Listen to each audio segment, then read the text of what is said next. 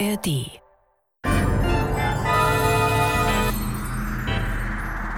Das war morgen, der Science-Fiction-Podcast mit Isabella Herrmann und Andreas Brandhorst. Willkommen zurück bei unserem Science-Fiction-Podcast Das war morgen. Heute mit dem Stück Der Planet der Selbstmörder von Horst Zalten aus dem Jahr 1970. Im Planet der Selbstmörder werden direkt wir angesprochen, weil der Planet der Selbstmörder ist der unsrige, die Erde, und die Selbstmörder sind offensichtlich wir. Es lebt schon sehr, sehr lange, seit zehn Jahren, ein Herr Teires auf der Erde, der aber eigentlich ein Außerirdischer ist und die Erdenbewohner beobachtet. Und er wartet eigentlich drauf, bis wir als Menschheit verstehen, dass wir unseren Planeten zerstören. Und natürlich glaubt Herrn Tyrus niemand, dass er ein Außerirdischer ist. Und zu diesem Zweck sieht er sich gezwungen, ein Gerät zu präsentieren, mit dem er sich in Gedankenschnelle von A nach B transportieren kann. Sag mal, Andreas, hättest du gern so ein Teleportiergerät? Wäre das nicht eine tolle Sache, so ein Gerät zu haben? Man drückt auf den Knopf und man ist plötzlich an einem ganz anderen Ort. Das Thema Teleportation ist ja ohnehin ein, ein äh, klassisches Science-Fiction-Thema. Ich könnte mir vorstellen, dass es wirklich eine ganz tolle Sache wäre, sowas tatsächlich zu haben. Man stellte sich mal vor, die ganzen Bahnreisen mit all den Verspätungen, die die Bahn immer akkumuliert, würden flach fallen. Ich müsste nicht mehr mit dem Auto von Haselünder nach Baden-Baden fahren, hier zur Aufnahme, sondern könnte auf diesem Gerät einen Knopf drücken und zack, wäre ich schon im Aufnahmestudio. Das wäre schon eine ganz, ganz tolle Sache, aber man müsste sich auch mal vorstellen, welche Folgen das hätte, wenn so ein Gerät nicht nur eine Person hätte, ich, sondern alle oder viele. Und wer hat das? Wer hat dieses Privileg, sich von einem Ort zum anderen befördern zu können innerhalb von einer Sekunde praktisch? Aber hören wir uns zu diesem Zweck mal das Hörspiel an.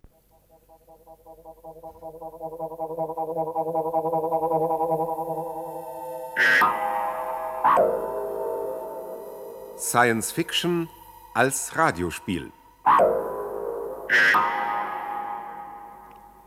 In dieser Heidelberger Reihe werden in Spielform und mit einer gehörigen Portion Fantasie Zukunftsmöglichkeiten wissenschaftlicher oder technischer Entwicklungen vorgezeichnet.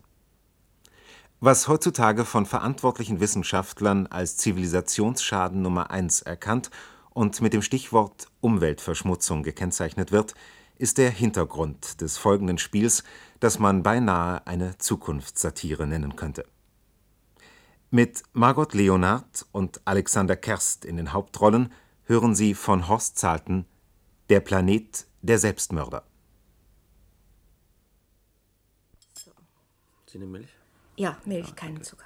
Bitte. Nehmen wir mal ein bisschen. Sagen Sie, Hanna, die, Ja? die Geschichte, die wir da heute erzählen wollen, gehört die wirklich zur Gattung Science Fiction?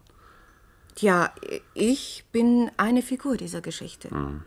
Für mich war sie Wirklichkeit. Aber erhebt sich natürlich die Frage, was ist sie für uns? Ich meine, sie könnte sich natürlich in dieser Zeit zugetragen haben, nicht? Ja, das, das Ende hat noch gar nicht stattgefunden. Aber für den, für den Helden des Spiels? Ja, für Theodor Teires ja, natürlich, aber für alle anderen. Die Bedrohung, die bleibt doch. Und das Schlimme, alle wissen es im Grunde, aber niemand tut etwas Entscheidendes dagegen. Pessimismus regiert also die Geschichte? Er hat Science Fiction unter allen Umständen hell und optimistisch zu sein? Ja, natürlich nicht, aber was wir den Hörern heute servieren wollen, das ist doch eine total verrückte Sache, eine total verrückte Geschichte. Ich meine, sogar der tragische Ausgang kommt einem noch grotesk vor. Ich weiß nicht, ich frage mich, ob es erlaubt ist, menschheitsbedrohende Gefahren zu verniedlichen. Ja, also unser Spiel, das verniedlicht sie aber nicht. Na schön, lassen wir das beiseite. Aber in ein Science-Fiction-Spiel gehört nun mal eine technische Zukunftsvision. ne? Ja, Theodor Teires besaß immerhin ein Gerät, das ihn zu einer Art äh, Photokinese befähigte. Oder er beherrscht einen verblüffenden Trick, der so etwas vortäuschte. Ja, außerdem stammt er aus einem anderen Sonnensystem. Ja, was er nicht mit letzter Sicherheit beweisen konnte. Ne? Ach, ja, ja, ja. Er wollte doch den Menschen nur sagen, werdet vernünftig, Nachbarn. Ja. Ja, nur sowas hört sich niemand gerne an. Ne? Ja, sicher. Ja, und was, Was Sie jetzt die äh, grotesk nennen, ist die Tatsache, dass es in der Geschichte am, am Ende zu viel, ja, ja, fast ausschließlich um Science Fiction geht. Ja. Um die Herkunft des Helden vor allem, um sein mysteriöses Gerät, um spektakuläre Nebensächlichkeiten, also statt um die reale Bedrohung des Menschen, der Menschheit. Ja. Tja, tja, also da ist da noch was zu besprechen oder könnten wir jetzt mit dem Science-Fiction-Spiel anfangen? Ach ja, ich finde, wir sollten anfangen. Ja. Also, äh, seid ihr soweit draußen? Ja, ja, gut. Wir fahren die Musik ab. Ja, gut, dann schieben wir mal unseren Kaffee jetzt beiseite.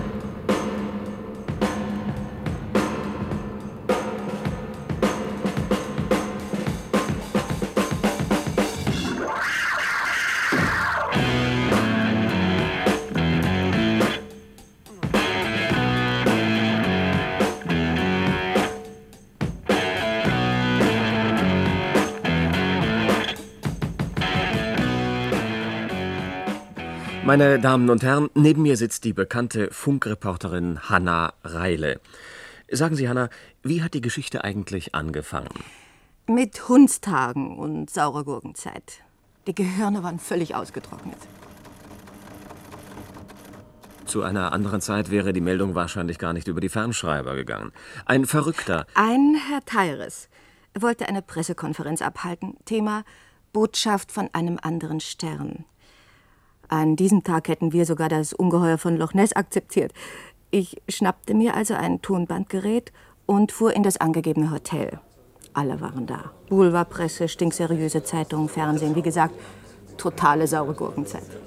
Meine Damen und Herren, als ich mein Heimatgestirn verließ, konnte ich nicht wissen, was ich auf dieser sogenannten Erde für Wesen vorfinden würde. Aber heute weiß ich es und deshalb fühle ich mich verpflichtet, eine Botschaft an die Bewohner Ihres Planeten zu richten. Für die Verbreitung sollen Sie mit Ihren Medien... Augenblick mal. Von welchem Gestirn kommen Sie? Sie kennen es nicht. Ist es ein Planet unserer Sonne? Nein, ich sagte doch, Sie kennen es nicht. Und es ist auch ganz nebensächlich. Es geht nicht um mich, sondern um Sie und Ihre Mitmenschen. Lieber Mann, in unserem Job ist man gegen große Worte abgebrüht. Sagen Sie uns wenigstens, wie weit Ihre Heimat von uns entfernt ist. Ein Lichtjährchen oder zwei oder 100? Sehr weit. Aber nun erlauben Sie mir endlich. Wie wollen Sie diese Entfernung überwunden haben? Mit einer fliegenden Untertasse? Ich habe nicht zu einem Vortrag über Raumfahrt eingeladen. Pack die Kamera ein, Fred. Wir sind hier auf der falschen Hochzeit. Hier ist nichts drin für uns. Bitte bleiben Sie. Wenn Sie so großen Wert darauf legen, sage ich Ihnen eben, wie ich hierher gekommen bin. Ich habe mich sozusagen äh, hierher gedacht.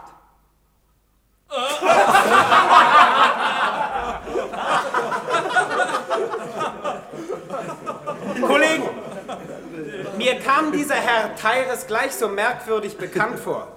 Und dann fiel mir es ein. Er wohnt nämlich bei mir gleich um die Ecke. Dieselbe Milch- und Käsedame betreut uns. Derselbe Friseur beschnippelt unsere Köpfe zu steigenden Preisen. Dieselbe Reinigung versaut unsere Anzüge. Kurzum, ein Telefongespräch vor Beginn dieser interessanten Veranstaltung. Simsalabim, schon ist sie da. Frau Monika, verwitwete Rockenstroh, Gartenstraße 48, dritter Stock rechts. Frau Rockenstroh. Ja, bitte? Kennen Sie diesen Herrn dort vorn? Ja, ja. Das ist der Herr Teires, mein Untermieter. Ja, bitte sogar, wenn er vom Sirius käme, müsste er hier irgendwo Quartier machen. Frau Rockenstroh, kommt Ihr möblierter Herr vom Sirius? Woher soll ich denn das wissen? Kinder, jetzt seid doch nicht so albern. Vielleicht ist wirklich noch eine Story drin. Lasst ihn doch weiterreden. Wie dick muss ein Bär sein, damit ihn so ein Rundfunkmädchen auf dem Rücken spürt? Was macht ja, Ihr ja. Untermieter beruflich? Versicherungsvertreter ist er halt. Und seit wann wohnt er bei Ihnen? Seit zehn Jahren. Und er ist ein hochanständiger Mensch, auf den lasse ich nichts kommen. Für wie dämlich halten Sie die Presse eigentlich, Sie? Sie Versicherungsvertreter? Sie sind doch kein gewöhnlicher Spinner. Tun Sie endlich was. Was soll ich tun? Von mir aus ein Wunder. Muss man euch erst etwas Unmögliches zeigen, damit ihr einem glaubt? Lass die Kamera laufen. Vielleicht kommt doch noch was raus für die Unterhaltungsfritzen. Ton ab, Licht. Meine Erklärung, ich hätte mich auf die Erde gedacht. Keine Worte, Taten. Sie meinen Sensationen, nun gut. Auf Wiedersehen, demnächst.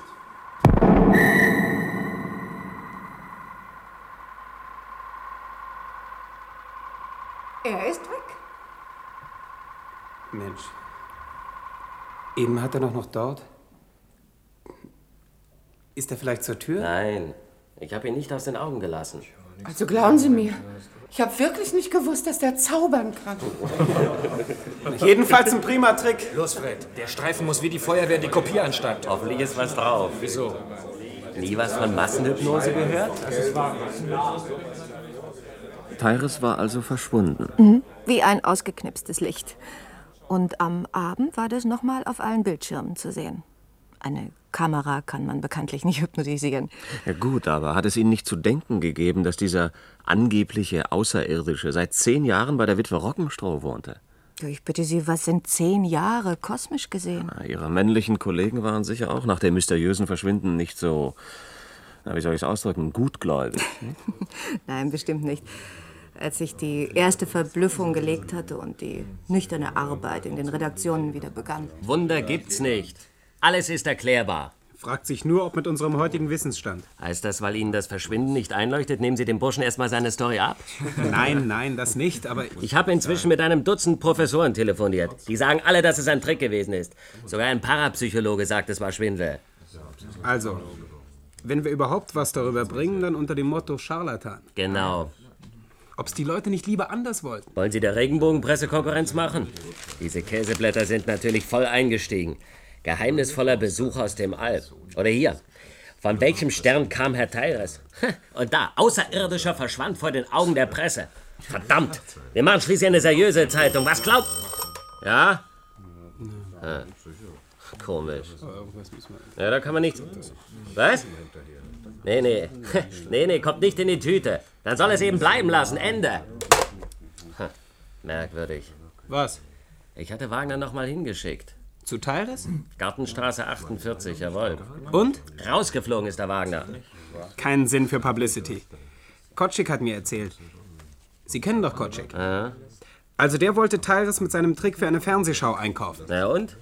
Den hat er auch rausgeschmissen. Ich frage mich, was will der Mensch überhaupt? Kann ich Ihnen sagen. Den ungekürzten Abdruck seiner Botschaft an die Menschheit. Hm. Ja, könnten wir das nicht machen? Und einen ironischen Kommentar drumrum bauen. Ich würde es nicht vorschlagen, wenn wir die Spur von einem anderen Knüller hätten. Ist euch eigentlich noch nicht aufgefallen, dass es nicht mal das letzte Revolverblatt wagt, den Inhalt dieser Botschaft zu erwähnen? Bis jetzt kennt sie ja auch noch keiner. Aber alle wissen, dass er sie loswerden will. Diese Fernschreiben sind inzwischen. Von wem? Von der Kirche. Sie wenden sich scharf gegen diesen obskuren Herrn, der aus durchsichtigen Gründen auf die Anfälligkeit der Massen für Aberglauben, na, und so weiter und so weiter. Und sie warnen nachdrücklich davor, ihn direkt oder indirekt zu unterstützen. Einen ironischen Kommentar wollen sie dranhängen. Sie wissen doch, Sie können über den größten Mist die mieseste Kritik schreiben. Sie machen in jedem Fall Reklame dafür. Also totschweigen. Meint ihr, einem übergeschnappten Vertreter zuliebe, will ich mich in die Nesseln setzen? Ja, ist richtig. Denken Sie bloß nicht, ich wäre bereit gewesen, Tyres kritiklos zu glauben. Nein, ich wollte ihm nur eine faire Chance geben, mich zu überzeugen.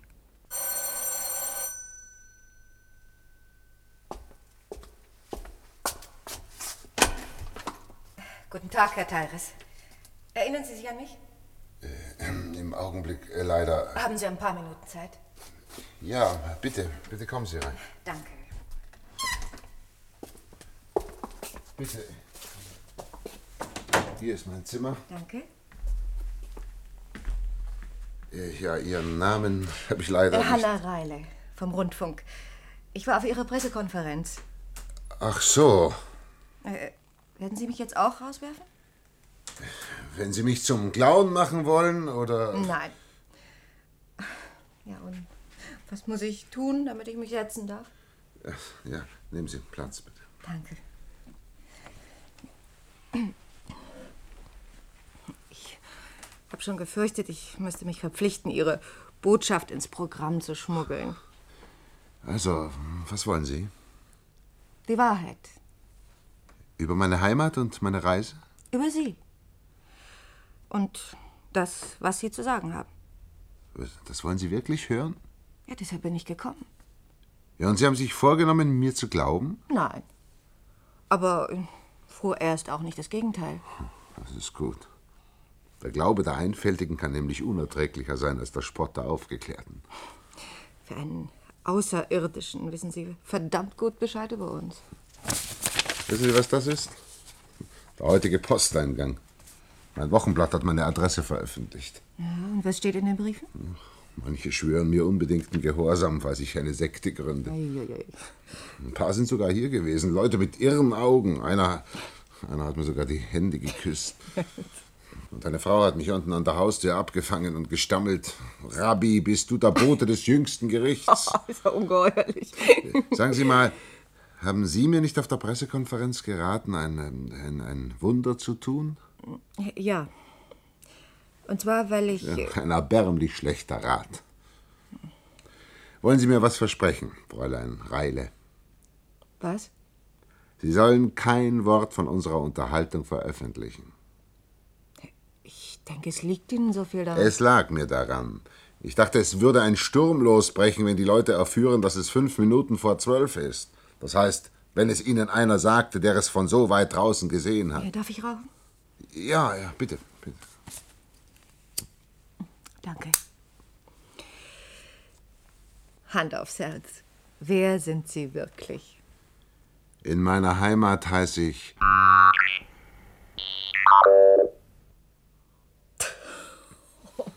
Wie haben Sie das gemacht? Gott, das ist, das ist zum Wahnsinnig werden. Schon wenn ich meinen Namen nenne, denkt ihr an einen Trick. Äh, Erzählen Sie. Zu Hause bin ich ein junger, unbekannter Wissenschaftler gewesen. Aber Sie wussten, dass es die Erde gibt. Unsere Astronomie ist viel älter als eure. Wir können schon lange die Planeten anderer Fixsterne wahrnehmen. Und die Erde wird von meiner Heimat aus seit einer Zeit beobachtet, die hier ungefähr 3000 Jahren entspricht. Nein, das ist aber spannend gewesen, was? Immerhin, so dicht sind die Planeten mit intelligenten Bewohnern auch wieder nicht gesät. Ja, wollen Sie mir einreden, ihr könntet von dort aus die Meyers und Müllers und Lehmanns bei uns rumkappeln sehen? Wir können die Auswirkungen von dem messen, was sie tun. Wenn Sie zum Beispiel Atombomben schmeißen, nicht wahr? Na, das haben sie vor 3000 Jahren noch nicht gemacht. Dann begreife ich's nicht. Und deshalb habe ich Ihnen auch erst gar nicht gesagt, dass wir sogar euer Denken messen können. Ein Glück, dass Ihnen sowas nicht auf der Pressekonferenz rausgerutscht ist. Das ist ja das Problem. 90 Prozent von dem, was Ihre Kollegen hören wollten, hätten Sie nicht verstanden und deshalb auch nicht geglaubt. Ihr seid eben noch in einem Stadium, in dem man sein bisschen Denkvermögen mit Geist schlechthin verwechselt. Und weiter? Vor langer Zeit hat einer unserer großen Forscher, Wie hieß er? sein Name war.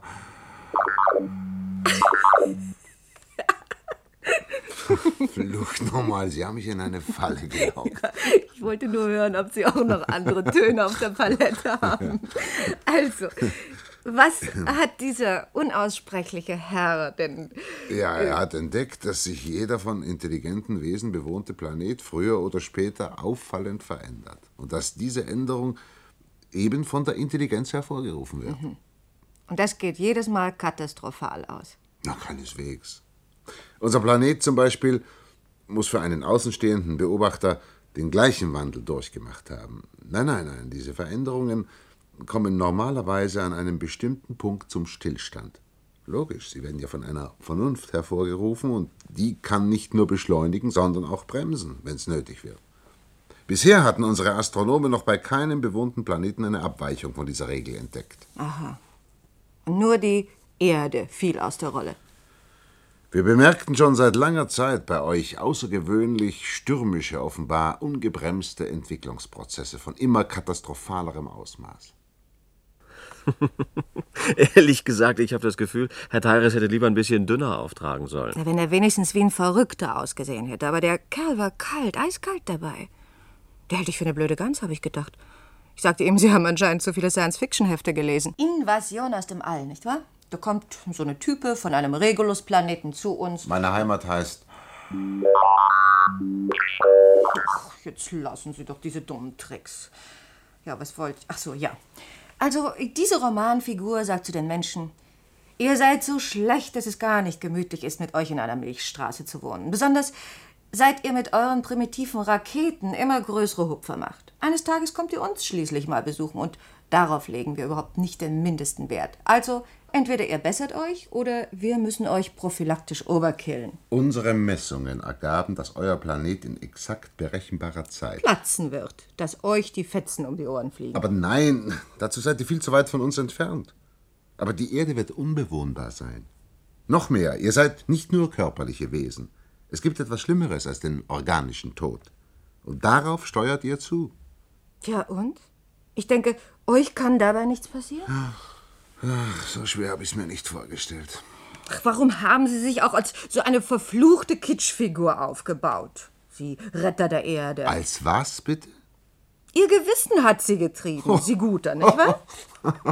Na ja, oder mal andersrum. Nehmen wir an, der sehr irdische Vertreter Tyres wird plötzlich von Weltuntergangsfurcht gepackt. Was macht er? Er lässt sich ein paar Tricks einfallen und versucht als Wesen von weiß Gott woher seinen Mitbürgern die Zivilisation abzugewöhnen. Jetzt wollen Sie gehen, nicht wahr? Haben Sie mir denn schon alles gesagt? Sie lassen mich ja nicht ausreden. Entschuldigung. Ich mache das weder aus Angst noch aus Güte. Sondern? Tja, ursprünglich aus Neugierde. Und, naja, auch aus Geltungsbedürfnis. Bei uns gehört die Erde zu den astralen Geheimnissen. Was? Wir nennen sie. Das müssen Sie mir schon übersetzen. Planet der Selbstmörder. Ei, ei. Bei uns ist das Unvernünftige nicht denkbar. Und deshalb rätseln unsere Gelehrten schon lange, welchen Grund es für diesen kollektiven Selbstmord geben könnte. Und keinem ist eine Lösung eingefallen. Nur eine Hypothese. Ja, und die wäre? Es könnte hier ein unbegreiflich weises Geschlecht leben, das den physischen und geistigen Selbsterhaltungstrieb zugunsten höherer Werte, von denen wir nichts ahnten, aufgegeben hat. Ich hab's auch nicht geglaubt. Aber ich wollte es genau wissen und deshalb habe ich das gemacht, was noch keiner von uns gewagt hatte. Ich bin hierher gekommen. Als Forscher unter die Wilden. Zehn Jahre habe ich unauffällig unter euch gelebt, um eure Motive herauszukriegen. Und was haben Sie gefunden? Die Bosheit? Nein, die Dummheit. Und dazu haben Sie zehn Jahre gebraucht. Ich spreche von der Dummheit, die sich für unfehlbare Intelligenz hält. Schön. Jetzt äh, wissen Sie also über uns Bescheid. Und was haben Sie davon?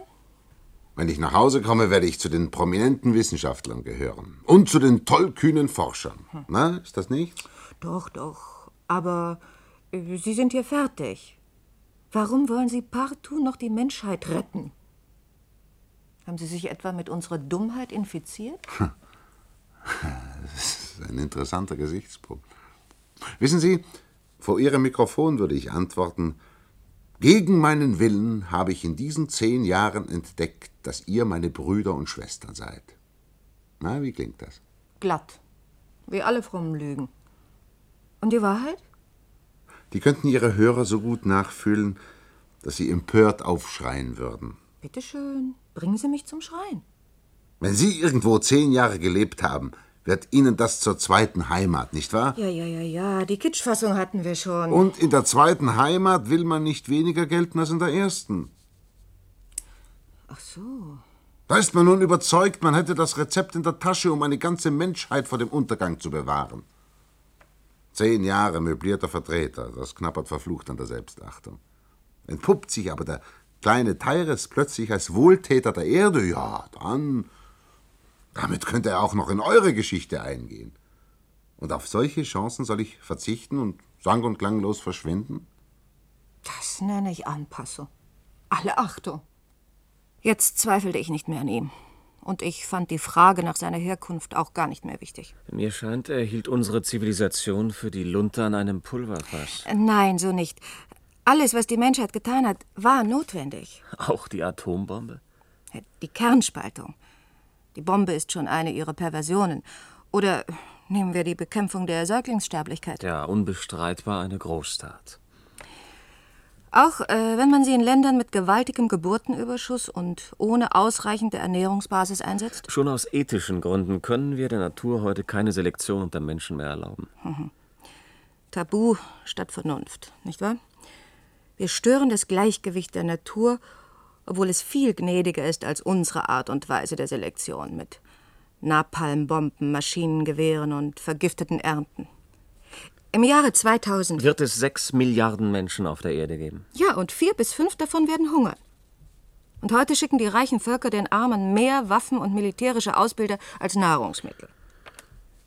Tja, aber hat Tyrus nicht von Schäden gesprochen, die heute schon sichtbar sind? Nichts von dem, was notwendig war, haben wir durch Klugheit kontrolliert getan. Fabriken waren notwendig. Wir haben eine luft- und wasserverpestende Industrie daraus gemacht, die längst Selbstzweck geworden ist. Wolken von Teerstaub und Abgase von Motoren erzeugen Krebs in den Atmungsorganen. Smog erstickt uns und selbst im scheinbaren Frieden bedrohen uns chemische Kampfstoffe. Der Dreckschleier um die Atmosphäre wird immer dichter und filtert das Sonnenlicht weg. Mir scheint, Tyrus hat sie ganz schön infiziert mit seinen Gedanken. Glauben Sie im Ernst, dass es auf anderen Planeten Wesen gibt, die. Die Götter sind? Nein. Aber Sie haben die Fähigkeit, jede, aber auch die reizvollste Entwicklung rechtzeitig zu stoppen. Der Sinn für Mars ist es, der Intelligenz zu verstanden hat. Auch nichts Neues. Max Born hat einmal gesagt, es scheint, dass der Versuch der Natur, auf dieser Erde ein denkendes Wesen hervorzubringen, gescheitert ist. Mir scheint, Ihr Herr Tyrus ist ein belesener Mann. Er wusste im Grunde, dass er uns nichts Neues zu sagen hatte. Deshalb auch seine plötzliche Resignation. Wenn ich unbequem werde, stecken Sie mich in eine Irrenanstalt. Als Vertreter, der sich plötzlich für einen Marsmenschen oder sowas hält. Würden Sie trotz der Gummizelle noch mal riskieren, gemeingefährlich zu werden? Mir zuliebe, bitte, ja? Gut, aber wie? Ich habe eine Menge Beziehungen zu denen da ganz oben. Ich werde die wichtigsten Leute zusammentrommeln. Und ich soll Ihnen erzählen, was Sie sowieso schon wissen. Aber um keinen Preis ändern wollen. Sie wissen nicht, dass Ihr Mist schon Lichtjahre weit in den Himmel steckt. Es kam tatsächlich zu einer Sitzung, wie sie Ihnen vorschwebte? Ja, im Innenministerium. Die Regierung war vertreten, das Parlament, Wissenschaften, Interessenverbände. Sie wollen uns also eine Botschaft überbringen. Tja, ich weiß nicht, wie das auf Ihrem Planeten gehandhabt wird, Herr. Äh, Herr Tyrus. Bei uns ist es üblich, dass sich ein Botschafter erstmal legitimiert. Botschaft ist nicht ganz korrekt, Herr Minister. Für die Pressekonferenz schien mir das Wort am wirksamsten, aber hier. Wie wollen Sie es also nennen? Sagen wir einen äh, nachbarlichen Rat. Warum sind Sie eigentlich zusammengekommen, meine Herren, wenn Sie nicht bereit Sie sind sind? eine clevere Journalistin, Fräulein Reiler, aber es wird Ihnen nicht so leicht gelingen, uns als Idioten zu blamieren, denen man notfalls das Mondkalb verkaufen kann. Andererseits sollen Sie nicht sagen können, wir hätten Ihre fantastischen Behauptungen nicht einmal geprüft. Also, dann prüfen Sie. Herr Professor Markus, wollen Sie etwas dazu sagen? Ja, äh, ich hatte vor Beginn dieser Besprechung Gelegenheit, mich mit Herrn Tyrus zu unterhalten. Sie haben mir nur ein paar nebensächliche Fragen über meine Heimat gestellt. Nun, Ihre Schilderung war sehr farbig, aber sie erinnerte mich stark an eine Filmdekoration. Mir lag in erster Linie daran zu erfahren, wo, nicht wahr, sich dieser angebliche Planet befinden soll. Und? Die Aussagen darüber waren, ja, etwas verschwommen. Immerhin steht fest, wenn es diesen Planeten gibt, dann lässt sich eine Reise von dort nach hier selbst mit einem für die interstellare Raumfahrt geeigneten Schiff nicht in einem Menschenleben bewerkstelligen. Was Sie nicht sagen. Herr Tyrus, bei uns hat ein gewisser Einstein bewiesen, dass eine höhere Geschwindigkeit als die des Lichtes nicht möglich ist. Aber wenn man sich hier nähert, kann kein Zielstern weiter als ein Lichtjahr entfernt sein, hat auch Einstein gesagt. Nein, also so kann man mit mir nicht diskutieren. Das ist eine völlig unwissenschaftliche Vereinfachung. Meinetwegen spielt doch hier gar keine Rolle. Was Sie aber nicht wissen, Herr Professor, die Lichtgeschwindigkeit ist nur für den Stoff eine absolute Barriere. Jenseits davon gehen die Körper über Licht in einen Zustand über, für das Sie nicht einmal ein Wort haben. Am ehesten könnte man es Gedanke nennen. Na, unterstellen wir mal, Sie hätten recht. Das wäre also eine totale Vernichtung des Stoffes. Wie wollen Sie ihn am Ziel wieder in die ursprüngliche Form und sogar Funktionstüchtigkeit zurückverwandeln? Können Sie einem Amazonas-Indianer die Quantentheorie erklären? Dankeschön. Ich bin also zu dumm. Würden Sie uns aber wenigstens Ihr fabelhaftes, überlichtschnelles Raumschiff einmal zeigen? Für so eine Reise braucht man kein Schiff. Herrlich. Augen zu, ab geht's. Nicht ganz, Herr. Äh, Strunk. Eine Art Gerät ist schon erforderlich. Also bitte zeigen Sie es. Es ist ein nichtstoffliches Instrument. Na, also, das ist aber jetzt der Gipfel. Er hat auf seiner Pressekonferenz vor einer Fernsehkamera bewiesen, Gar dass- nichts hat er. Diese Illustrierte ist eben erschienen. Sie bringt einen Bildbericht über einen Varieté-Zauberkünstler, der den Trick des Herrn Tyres nachgemacht hat. Er verschwand und kam im nächsten Moment aus dem Nebenzimmer. Ich beschwöre Sie, meine Herren, klammern Sie endlich seine Reise und seine Herkunft aus. Lassen Sie ihn doch Das jetzt endlich... ist hier keine Stammtischrunde, Fräulein Reile. Herr Tyres, man kann Sie nur noch durch Spektakel überzeugen. Noch ein Wunder also. Einen Trickbetrug. Was erlauben Sie sich? Wer sind Sie überhaupt? Darf ich vorstellen, das ist Ministerialrat Strunk. Der Chef des Geheimdienstes? Kommen Sie, Hanna, wir gehen. Nein. Merken Sie nicht, was hier gespielt wird? Sie sind froh, dass Sie mich für einen Lügner halten können. Sonst würden Sie alle eine Menge von Ihren Interessen aufgeben müssen. Staat, Industrie, Wissenschaft, Sie Militär. müssen ihnen beweisen, wer Sie sind. Also, ich mache noch einen Versuch. Gut. Würden Sie mir erlauben, meine Glaubwürdigkeit zu demonstrieren? Ja, meinetwegen, damit es nachher nicht heißt, wer. Bitte rufen Sie Ihre Botschaft in Japan an. Was soll ich? Der Staat wird an dem Gespräch nicht pleite gehen. Ach, so was Blödes.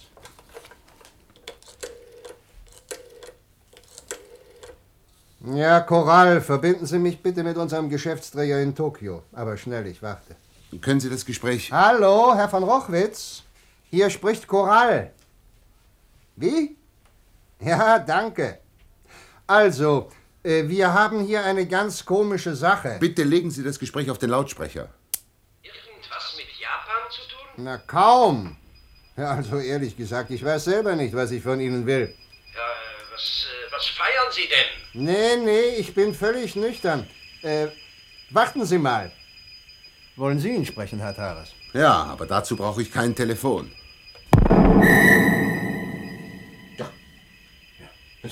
Der ist fort. Er hat vergessen, dass der Trick schon in der Illustrierten ist. Nun, seien Sie doch mal still. Was wollen Sie? Wie sind Sie denn überhaupt? Hallo, Rochwitz. Ja, was ist denn los bei Ihnen? Ja, äh, hier ist plötzlich ein wildfremder Mensch. Erlauben Sie bitte, meine Herren, Angekommen. Lassen Sie mich mal ran. Hallo? Hier Strunk. Wer sind Sie? Erkennen Sie meine Stimme nicht, Herr Geheimdienstchef? Dieser Doppelgängertrick ist nicht gerade neu. Ach, ich geb's auf. Meinen Sie, er hat in jeder Hauptstadt einen Doppelgänger? Nein, in jeder nicht, aber eben in Tokio. Halten Sie bitte die Sprechmuschel zu und schalten Sie den Lautsprecher ab, Herr Minister. Ich gehe an den anderen Apparat. Schnell den Botschafter in Nairobi für Minister Corral. Ich lege das Kenia-Gespräch auf den Lautsprecher. Winkler? Hier ist Strunk. Nanu, was wollen Sie mir denn anhängen, Schnüffler? Sind Sie allein in Ihrem Zimmer? Wenn Sie keine von Ihren Ratten in meine Papierkorb geschmuggelt Schließen haben. Sie bitte alle Türen ab und kommen Sie dann wieder an den Apparat. Tokio noch dran? Ja, ja. Danke. Hallo. Tyrus. Ich habe mich eingeschlossen. Und was weiter? Hallo, Stunk, sind Sie noch da? Holla, was ist denn? Hilfe! Das ist kein Attentat. Hier ist wieder Tyres. Melde mich befehlsgemäß aus Nairobi. Welchen Doppelgänger wünschen Sie als nächsten? Das darf doch nicht wahr sein. Das ist auch nicht wahr. Stunk, soll ich jemand festnehmen lassen? Nein, nein. Geben Sie ihn mir nochmal. Herr Ministerialrat, Kommen Sie sofort hierher zurück. mit der nächsten planmäßigen Maschine. Sie sollen genauso zurückkommen, wie Sie hingekommen. Ich denke, das glauben Sie mir nicht. Hallo, hallo! Himmel, Ham und Dickstag, der Kerl ist wie von Schultafel gewischt. Ja, entschuldigen Sie, Herr Winkler, die Sache ist erledigt. Ende. Sie haben das mit einem Gerät gemacht. Ja, wie denn sonst? Ich kann nicht zaubern. Das Ding ist beschlagnahmt.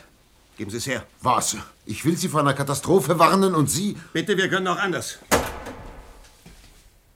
Das sind Beamte der Sicherungsgruppe. Wollen Sie mir jetzt das Gerät nehmen? Nehmen Sie sich's doch. Herr Minister, im Vertrauen darauf, dass hier nur Ehrenmänner anwesend sein würden, Theodor ich... Tyres, Sie sind festgenommen. Abführen! Nein! Halt, Sie bleiben hier! Herr Minister, bitte weisen Sie diese Dame nachdrücklich auf ihre Schweigepflicht hin. Ja, ja. Stellen Sie sich vor, die andere Seite bekäme diesen Apparat in die Hände. Nicht auszudenken. Meinen Sie, man hätte ihm von da an den Außerirdischen geglaubt? Hm, Kaum. Man hielt ihn eher für einen... Ja, für einen... Schrulligen Erfinder. Ach, wissen Sie, er war Ihnen doch ganz gleichgültig, ob er von der Vega stammte oder aus Halle an der Saale. Sie wollten ihm sein Gerät abjagen. Ja, nur peinlich, dass man es weder sehen noch anfassen konnte. Und was machte man mit Ihnen? Ich durfte nach Hause gehen, nachdem Sie mir mit allen Übeln der Rechtsprechung gedroht hatten, falls ich nicht den Mund halten würde. Es war ziemlich spät, als ich heimkam. Ich schaltete das Fernsehgerät ein und beschloss, mich entweder ablenken oder volllaufen zu lassen. Aber ich hatte den ersten Whisky noch nicht ausgetrunken, da war ich schon eingedöst. Plötzlich fuhr ich auf. Das Fernsehgerät war ausgeschaltet. Im Sessel neben mir saß er. Entschuldigen Sie, dass ich Sie so spät überfallen muss. Habe ich geschlafen? Es sah so aus. Ich habe geträumt, Sie wären aus dem Fernseher gekommen. Übrigens, haben Sie ihn abgeschaltet? Äh, Ja, beim Rauskommen. Der Kommissar hat vielleicht ein dummes Gesicht gemacht, dass er drinnen bleiben musste. Sie Witzbold. Hat man Sie freigelassen? Da ist denen nicht eingefallen. Kriege ich auch einen Whisky? Ach, Entschuldigung. Was ist? Also nicht mal dressierte Affen wären darauf verfallen, einen wie Sie einzusperren. Einen mit meinem Gerät, meinen Sie? Ja. Jedenfalls wollte ich nicht zur Rockenstroh. Versuchen Sie mich natürlich zuerst. Na, was können die Ihnen schon tun? Ich bin weder unverletzbar noch unsterblich. Jedenfalls freue ich mich, dass Sie zu mir gekommen sind. Ja, ich musste mich doch wenigstens verabschieden. Ja, ich kann Sie Ihnen nicht verdenken. Jedenfalls wollte ich das. Eigentlich. Sie haben sich's anders überlegt? Vielleicht habe ich mich auch wirklich mit Dummheit infiziert. Ich weiß nicht. Jetzt brauche ich nur noch ein Nachtlager und eine Idee. Doch, also was das Nachtlager betrifft, Sie können hier überall. Vorsicht, Fräulein. Sie könnten sich täuschen, wenn Sie in mir nicht einen ganz normalen Mann sehen. Vielleicht weiß ich das längst. Also, Nachtlager gesichert, fehlt noch die gute Idee. Wenn Sie noch ein Wunder von mir verlangen, Da war eine Schnapsidee von mir, ich weiß. ausgesprochen euphemistische Formulierung. Ich begreife das nicht. Was? In den zehn Jahren habe ich mir ein Bild von den geistigen Qualitäten eurer führenden Leute ja nur aus den Ergebnissen ihres Tuns und Lassens zusammensetzen können. Muss ein schreckliches Mosaik geworden sein. Ja, aber ich habe es für eine Karikatur gehalten, total überspitzt. Ja, Sie haben sie aber doch heute leibhaftig. Das ist es ja eben. Sie sind wirklich wie Ihre eigenen Karikaturen, völlig unglaubhaft. Sie glauben ihnen ihre Geschichte nicht, obwohl sie sie ihnen bewiesen haben. Und Sie zweifeln an Ihren hohlen Köpfen, obwohl sie ihnen doch auch deutlich genug hat. Es können nicht alle so sein. Also noch ein paar Minister gefällig und Industrielle und. Ihr habt zwar äh, nur einen Planeten, aber mindestens zwei Welten. Was soll das heißen? Ich meine die, vor denen Sie so große Angst haben. Sie wollen zur anderen Seite überlaufen? Ich gehöre doch zu euch so wenig wie zu denen. Haben Sie nicht etwas von einer zweiten Heimat gesagt? Es muss einen anderen Weg geben. Ich habe aber keine Lust, noch mal zehn Jahre hier zu bleiben. Ich weiß. Nur noch ein paar Tage. Mir zuliebe, ja? Und er blieb. Ihnen zuliebe. Ach, hören Sie auf. Ich, ich habe mir das doch selber schon tausendmal gesagt. Verzeihen Sie. Am, am nächsten Morgen beim Frühstück ließ ich mir von ihm versprechen, Hat er es denn versprochen?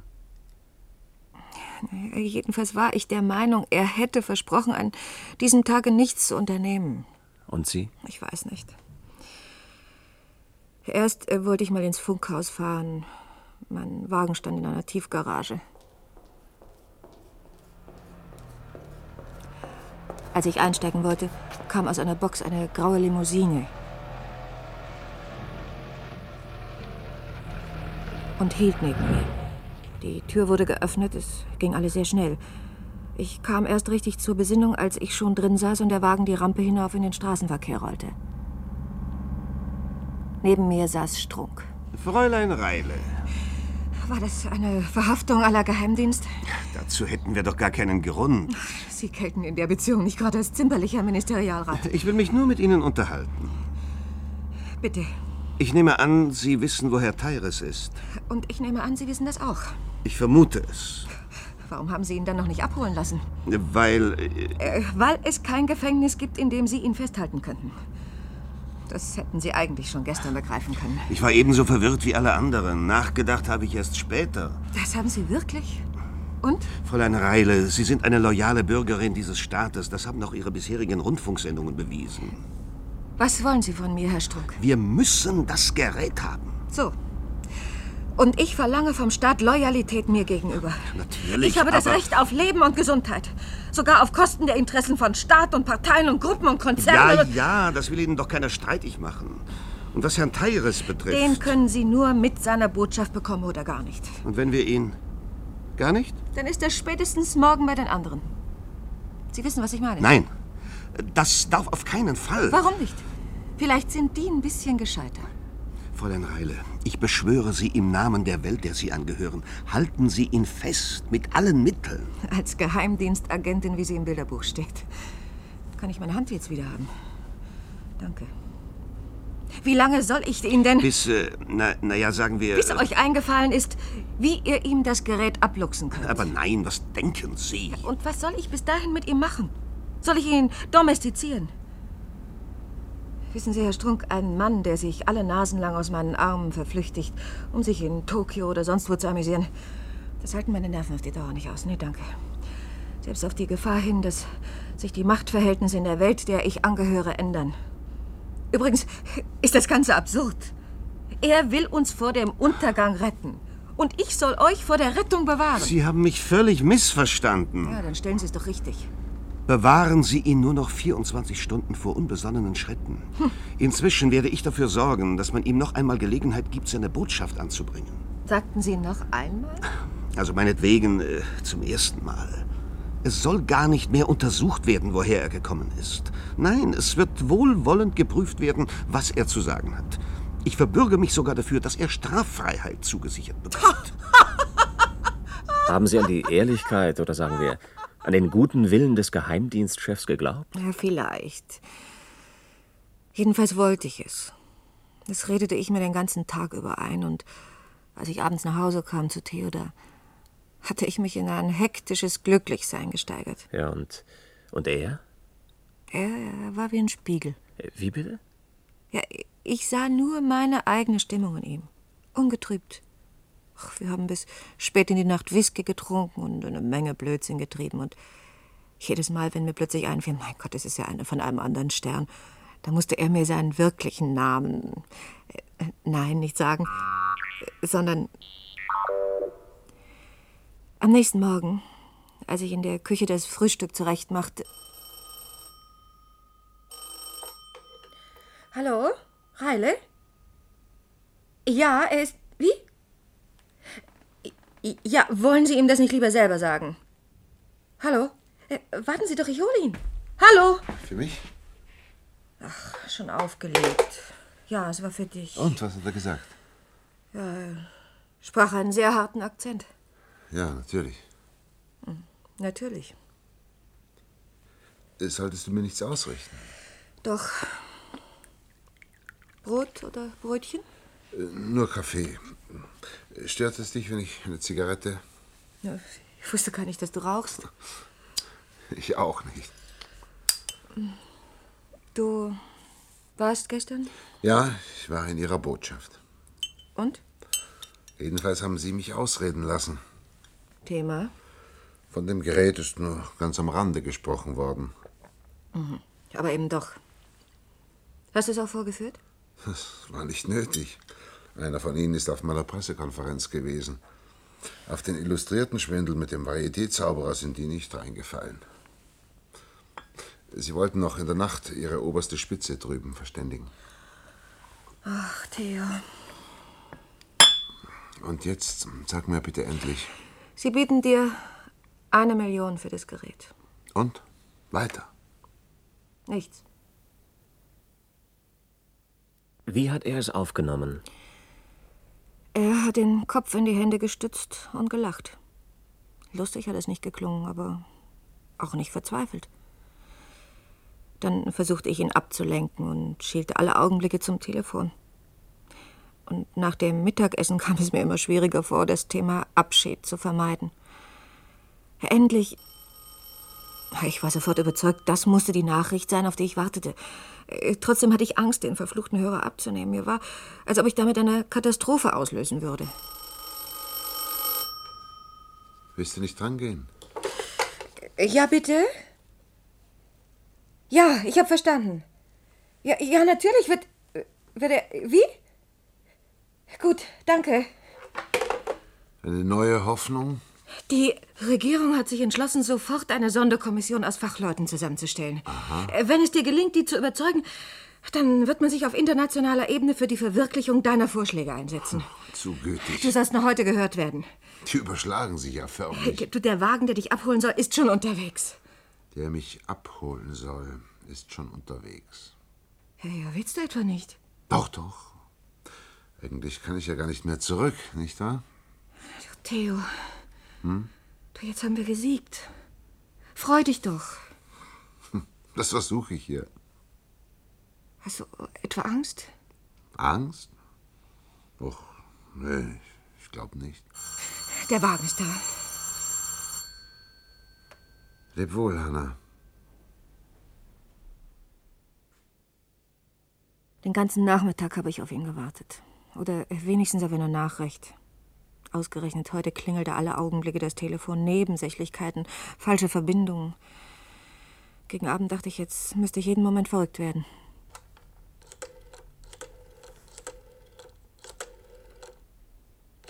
Ich rief im Ministerium an. Der Portier versicherte, es sei niemand mehr im Haus. Von einer Sonderkommission wusste er nichts.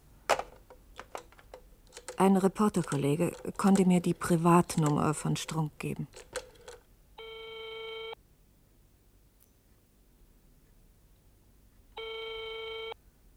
Ja? Herr Strunk, hier spricht Hanna Reile.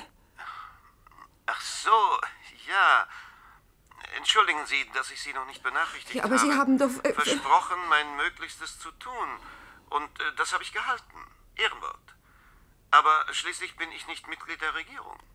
Ja, hat sich die Sonderkommission nicht überzeugen lassen? Welche Sonderkommission? Sie haben ihn doch zur Sitzung abholen lassen. Ich? Herrn Teires? Nein, Fräulein Reile. Ja, aber... Heute Vormittag ist endgültig beschlossen worden, ihn nicht mehr anzuhören. Tut mir leid. Ich wollte Sie schon früher benachrichtigen, aber ich habe es glatt vergessen. Sie wissen ja, wie sowas ist. Hören Sie, Selbstverständlich wird ihn niemand hindern, sich an eine auswärtige Macht zu wenden, wenn er sich was davon verspricht. Wir sind nämlich auch an seinem angeblichen Gerät nicht mehr interessiert. Unter uns, wir halten die Sache für einen raffinierten Bluff.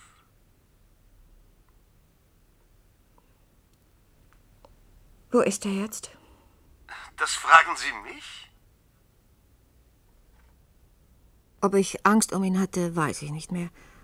Am Anfang vielleicht noch ein bisschen, aber als ich mit der Polizei telefonierte, da hatte ich diesen Punkt wohl schon überschritten. Meine Stimme muss kalt geklungen haben, wie die eines Fräuleins vom Amt.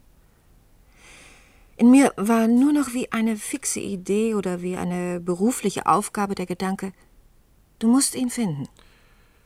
Und weiter? In dieser Stimmung wartete ich die ganze Nacht, ohne zu essen, zu trinken, fernzusehen oder Radio zu hören. Ich starrte nur das Telefon an.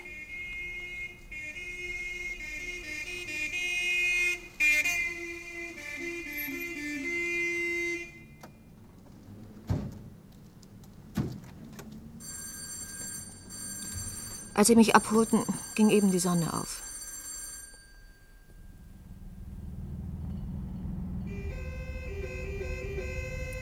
Im Wagen fragte ich die Polizisten nichts.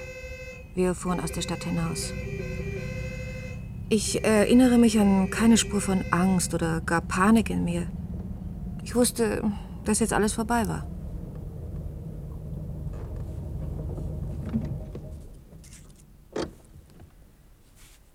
Es war eine Wiese am Rand eines Wäldchens. Tyrus lag auf dem Rücken im Gras. Seine Augen waren geöffnet. Er sah in den Himmel hinauf. Vielleicht dorthin, wo er einmal zu Hause gewesen war. Sein Mund war ein bisschen spöttisch verzogen, so als ob er sich über uns amüsierte. Weil wir ihm nicht geglaubt hatten. Oder weil es ihm gelungen war, uns an der Nase rumzuführen. Sie konnten ihn zweifelsfrei identifizieren. Als den Versicherungsvertreter aus der Gartenstraße, ja. Und dann, äh, Dann? als sie ihn in das schwarze, geschlossene Auto hoben, da bekam ich einen Lachanfall. Denn ich dachte auf einmal, Was dachten Sie? armer Kerl, jetzt wirst du nirgends berühmt sein. In der Welt nicht, aus der du gekommen bist, und von der niemand weiß, ob sie auch außerhalb deiner Fantasie existiert hat? Und hier auch nicht, in unserer Welt, die du retten wolltest.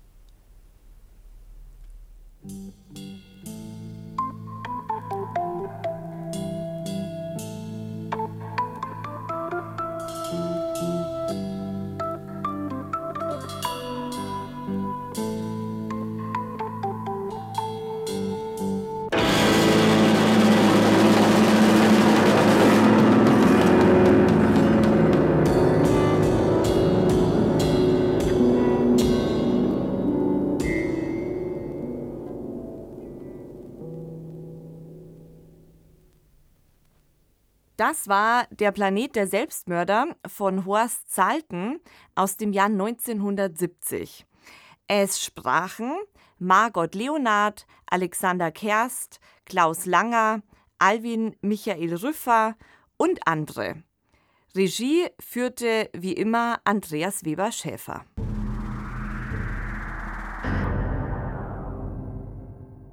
Jetzt, nachdem wir das Hörspiel gehört haben, fallen mir noch ganz andere Sachen ein zu dem äh, Teleportationsgerät des Außerirdischen. Man muss sich wirklich mal vorstellen, welche Auswirkungen das auf unsere Gesellschaft hätte. Isabella, stell dir mal vor, jeder hätte ein solches Gerät. Unsere gesamte Infrastruktur wäre hinfällig. Wir bräuchten keine Autobahnen mehr, wir bräuchten keine Bahnschienen mehr. Aber würden tatsächlich, was meinst du, wirklich alle Menschen auf der Erde ein solches Gerät bekommen? Oder wäre es nicht wieder ein Merkmal der Unterscheidung zwischen Oberschicht und Unterschied, zwischen reich und arm? Ja, man kann sich schlecht vorstellen, dass dann Grenzen aufgelöst werden müssten. Ne? Nationalitäten hätten ja keine Bedeutung mehr. Und wir haben in unserer Zeit so starke auch Einwanderungsbestimmungen, Visabestimmungen. Also ich glaube, da wird es zu sehr großen gesellschaftlichen globalen Verwerfungen kommen. Es gäbe wahrscheinlich eine riesen Migrationswelle. Stell dir mal vor, wirklich der Zugang zu einem solchen Gerät wäre problemlos möglich. Äh, Grenzen würden überhaupt keine Rolle mehr spielen. Das gäbe also nicht nur Infrastrukturauswirkungen, sondern massive sozialpolitische Auswirkungen. Unsere Welt wäre an dem Tag nach der Bekanntgabe, nach der Freigabe eines solchen Gerätes nicht mehr die gleiche. Ja, und auf jeden Fall würden wir weniger Energie und Ressourcen für das Reisen verbrauchen, wie zum Beispiel ne, Flüge, Autofahren, Zugfahren. Ich reise eigentlich ganz gerne. Ich finde so ein Gerät gar nicht so toll, ähm, auch wenn die Bahn mal Verspätung hat. Aber prinzipiell ist ja die Vorbereitung auf den Aufenthalt dann auch eine schöne Sache. Aber zurück zum Thema. Der ähm, Herr Teiris will ja die Menschheit warnen, davor, dass sie selbst die eigene Lebensgrundlage zerstört. Und es ist ja auch so ein typisches Thema auch der 1960er und 70er mit der aufkommenden Umweltbewegung. Es kommt dann im Stück selbst so eine Art Lösungsidee, dass man ja das Bevölkerungswachstum begrenzen müsste. Und ich finde, das hat in dem Stück so ein kleines Geschmäckle, weil das geht ja in eine Richtung Geburtenkontrolle, wo sich die Frage stellt, für wen, wie beim Gerät, ne? wen betrifft es dann, wer muss, wer darf, wer muss nicht. Und das wird im Stück gar nicht weiter ausgeführt, aber regt natürlich zum Nachdenken über die Problematik an. Ich frage mich, ob eine solche technologische Freigabe durch den außerirdischen Teres nicht dazu beitragen würde, genau die Probleme auf dem Planeten Erde zu lösen, vor denen uns er warnt. Was meinst du, Isabella? Ja, mit Sicherheit würden dann Ressourcenverbrauch hinsichtlich Verkehr und so weiter, wenn das Reisen wegfallen würde, wird man wahrscheinlich sehr viel einsparen. Aber sowas hat ja immer eine Kehrseite. Wenn man sich vorstellt, man wäre sofort von A nach B, dann würden die Menschen wahrscheinlich in bestimmten Regionen wieder viel mehr verbrauchen und viel mehr ähm, die Umwelt verschmutzen. Von dem her, ne, das ist so ähnlich wie früher mit der Waschmaschine. Dann hat man viel mehr Zeit im Haushalt und im Grunde stimmt es gar nicht, weil man die Zeit wieder mit anderen Tätigkeiten füllt. Ja, und die Frage wäre ja auch, kann man dieses Gerät überhaupt replizieren? Wer kann das benutzen? Vielleicht ist es ja nur für Außerirdische bestimmt. Wie siehst du denn das mit den Außerirdischen, die auf die Erde kommen? Würdest du jemandem glauben, er sei ein Außerirdischer? Also ich denke mal, er müsste es mir schon beweisen, dass er tatsächlich ein Außerirdischer ist, wenn er tatsächlich in menschlicher Gestalt auftritt und nicht mit sieben Tentakeln kommt. Aber die Science Fiction ist ja voll von Beispielen eigentlich dafür, dass wir warnenden Besuch aus dem All bekommen. Also mir fiel zum Beispiel beim Hören ein spontan der Tag, an dem die Erde stillstand, ein Klassiker aus dem Jahr 1951. Und dann gibt es noch ein Remake mit Keanu Reeves aus dem Jahr 2008, wo ein hochtechnologischer Außerirdischer in Menschengestalt auf der Erde erscheint und uns warnt, wie der Herr Tyres in Der Planet der Selbstmörder. Und indem die Menschen ähnlich darauf reagieren, nämlich mit Ablehnung. Und es ist die Frage, ob das eine natürliche Reaktion ist. Es ist auch die Frage, was würde tatsächlich passieren heute, wenn ein solcher Außerirdischer auf die Erde käme und würde sich präsentieren in den Social Media, in unseren Medien und würde sagen, ich komme von einem Planeten sowieso, sowieso und äh, wenn ihr den Weg weiter beschreitet, den ihr eingeschlagen habt, wird das zur Selbstvernichtung führen. Wie würde die Weltöffentlichkeit auf eine solche Botschaft reagieren? Was meinst du, Isabella? Ich könnte mir vorstellen, dass es überhaupt keine Reaktion nach sich zieht, weil wir so umgeben sind von Verschwörungstheorien, dass ähm, ich glaube, sowas schlichtweg untergeht. Und der andere Punkt ist ja, uns ist ja alles bekannt. Ich glaube, wir brauchen gar keinen Außerirdischen, der uns die Fakten präsentiert. Wir wissen ja, wie der Stand ist hinsichtlich Klimawandel, Umweltverschmutzung und so weiter. Und es gibt auch genug Möglichkeiten, diese Dinge anzupacken. Ich glaube, es ist kein Erkenntnisproblem, sondern eher ein Umsetzungsproblem. Oft ist es ja auch so, dass sich Unternehmen externe Berater engagieren, nur um das, was eigentlich schon bekannt ist, zu unterstützen oder abzulehnen. Ich denke, das ist so ein ganz typisches Phänomen. Das erinnert mich an das große Marketing in Großkonzernen, denen bekannt ist, dass ihre Produkte schädlich für die Umwelt sind. Ohne Namen zu nennen, kann man da zum Beispiel an Glyphosat erinnern oder auch an die Mineralölkonzerne, die in den 70er, 80er Jahren ganz genau wussten, dass ihre Produkte zu einer Erhöhung der Treibhausgase in der Atmosphäre führen und Marketing-Spezialisten beauftragt haben, diese Wahrheit zu leugnen, um weiterhin ungestört Geschäfte machen zu können. Ich glaube, hier sehen wir eine, wirklich eine Parallele zu der großen Wahrheit, die uns der Herr Tarius präsentiert. Mir ist dann noch ein Zitat aufgefallen, wo es um die Erklärung eines komplizierteren Sachverhalts geht. Und da heißt es in dem Stück, das ist wie einem Amazonas-Indianer Quantenphysik zu erklären. Und ich glaube, der Spruch ist ziemlich aus der Zeit gefallen und wir würden das heute auch nicht mehr so sagen und ist in der Form diskriminierend. Und es zeigt auch so eine Hybris des Westens, die damals auch noch in der Form ausgedrückt wurde. Und heute sehe ich eher die Tendenz, dass es gerade andersrum läuft, dass wir vom Wissen und dem Umgang indigener Völker mit der Natur viel mehr lernen könnten. Ja, und das Thema, dass einzelne Außerirdische auf die Erde kommen, ist ja wirklich sehr breit in der Science Fiction. 1976 hat uns ja David Bowie als Außerirdischer besucht in The Man Who Fell from Earth oder in dem Film Under the Skin von 2013, der auf der Buchvorlage von Michelle Faber basiert. Und dort besucht uns Scarlett Johansson als männermordende Außerirdische, die dann das Männerfleisch als Delikatesse zu ihrem Planeten schickt. In diesem Sinne glauben Sie keinem Außerirdischen, der Sie nicht selbst sind. Mit diesen Gedanken entlassen wir euch. Auf Wiederhören nächste Woche. Falls es Fragen, Vorschläge, Kommentare gibt, schreibt uns sehr gerne eine E-Mail an daswarmorgen.swr.de und empfehlt uns natürlich sehr gerne weiter. Redaktionell betreut hat diesen Podcast Mareike Mage unter Mitarbeit von Oliver Martin. Sanja Lobeck hat hospitiert. Produktion Südwestrundfunk 2023. Jede Woche gibt es eine neue Folge in der ARD Audiothek.